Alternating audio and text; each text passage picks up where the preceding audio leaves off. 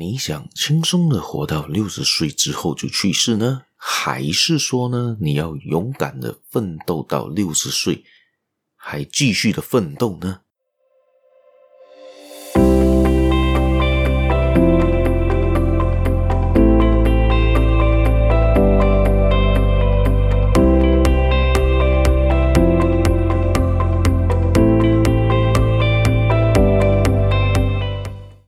大家好，欢迎大家今天来到这个犹太小故事这个 Podcast 这个节目了。我是小叶，在这里跟大家说一声早安、晚、晚安。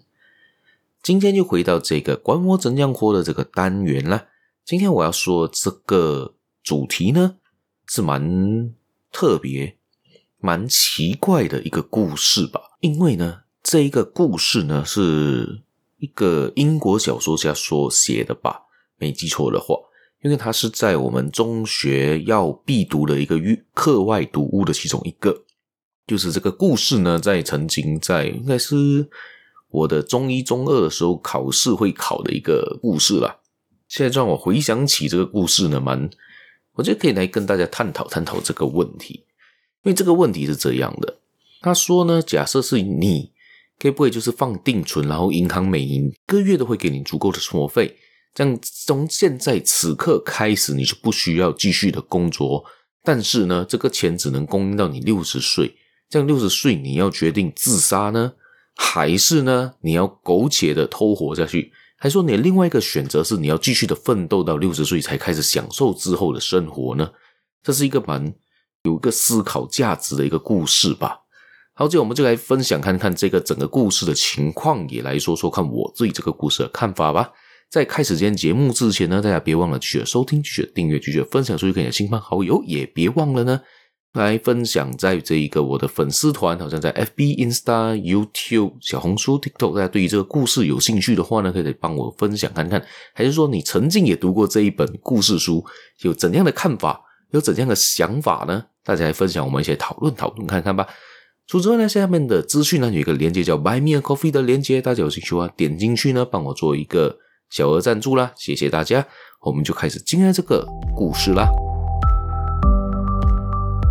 好，今天这个故事呢，我就说回来了。他这故事的主角呢，他上班上到二十多、三十岁的时候，他突然觉得我不想再这样上班下去了。这样子的话，我会觉得我一生中都浪费我的生活在这一边。他曾经有一次去到一个小岛，在那个小岛上面，他发现哇，这个小岛很符合我想要的生活，住在一个很。古色古香的屋子里面，然后不愁吃不愁穿，前面又可以种种花，很舒服的活着，然后也不用去烦工作上的所有事情。呃，这个地方这个环境他很喜欢，之后他就毅然决然的回度假，回到他的公司之后，他就去公，他就去银行买了一个保险和一个基金这样子的一个东西，而这个银行呢，就每个月会给他一笔钱。来做生活费，就他就把全部的积蓄丢进去的那个银行里面，然后那个银行每一个月会给他足够的生活费，好比说可能当时他只需要一千块英镑就能存活了，他这公司这个银行就会每个月都给他打一百一千块英镑到他的户头，他就可以用一千块英镑去生活。他是生活当时他就做了这个决定，他就毅然决然的辞职，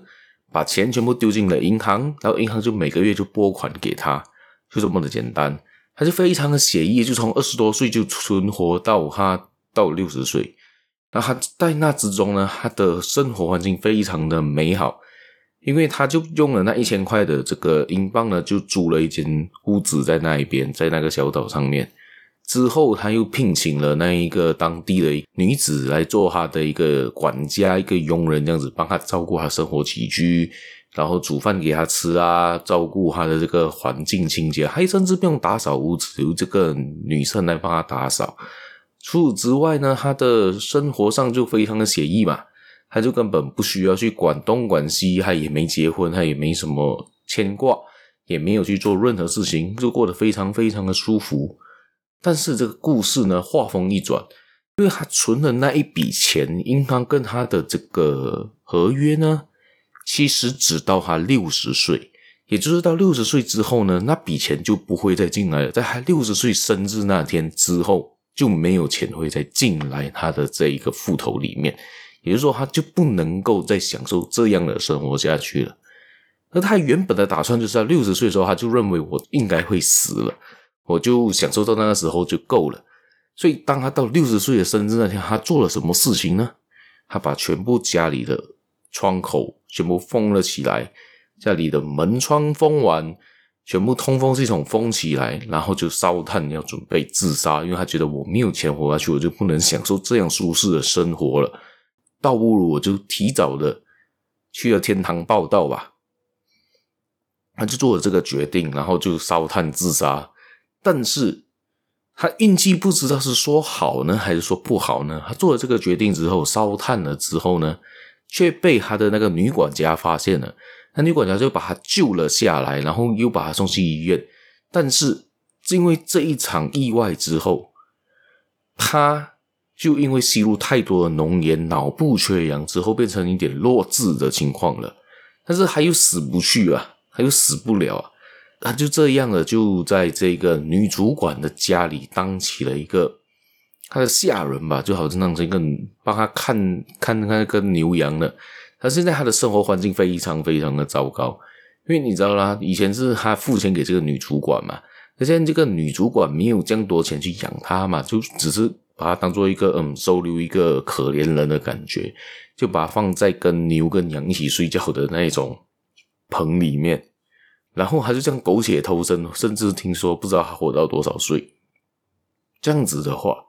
就我们来探讨这个问题：你会选择这样继续生活下去吗？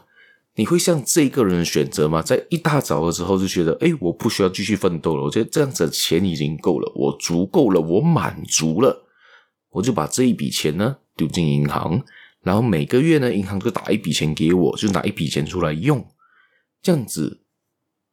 活到一个，以前就讲，可能算到那个钱，可能活到六十岁之后，你的钱够了，你就不需要再做任何东西，就准备死亡了。你觉得这样子的生活会好吗？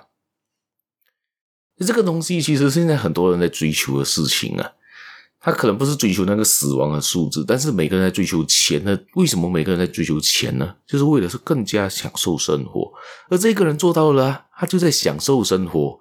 但是还有一个期限。就是到六十岁这样子，你会不会做这件事情呢？你看，我们来思考思考看看，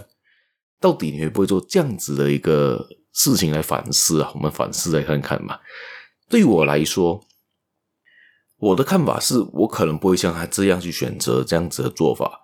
但是我会从折中方案，我不会像他做的这么极端，就是哦，我一定要存够这笔钱。然后这一笔钱之后，我就活到那一个年那个年龄段之后，我就一定要死，我就会要去世，不然我就不能够再继续享受了。我可能我的做法是，我就先有一个被动收入，或者是有一笔钱，而这笔钱会帮我钱生钱的情况，就是我的资产可以帮助我每个月生产出一个。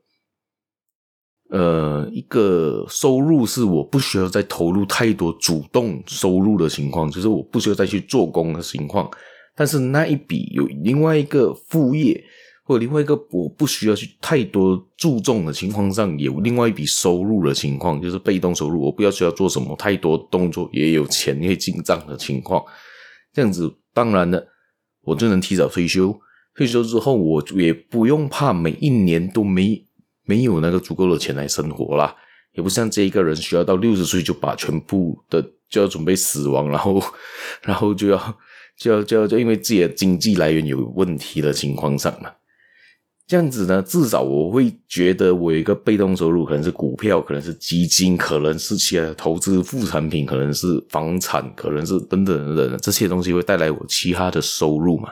这样子我其他收入进账之后，足够支撑我的生活的时候。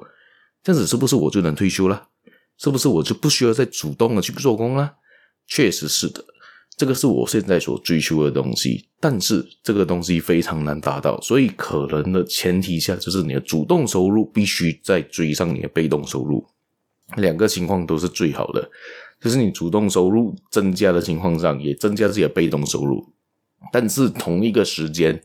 你的生活品质呢？不要增加太多。也就是说，你可能一个月的开销，可能一开始你只是一个两千块，可能应该是一个三千块，但是你不要在你因为你的主动收入增加的情况上，你又把你的生活品质提高到四千，提高到五千，提高到六千，这样子你赚的钱呢，就算你主动收入增加的再多，你的被动收入也很难追上你的生活品质，倒不如你就把这一个方法呢，你把你的主动收入提高。同个时间保持你的生活品质，不需要对自己太过苛刻，不需要降低自己的生活品质啊，可以这么说。但是也不要太过的高，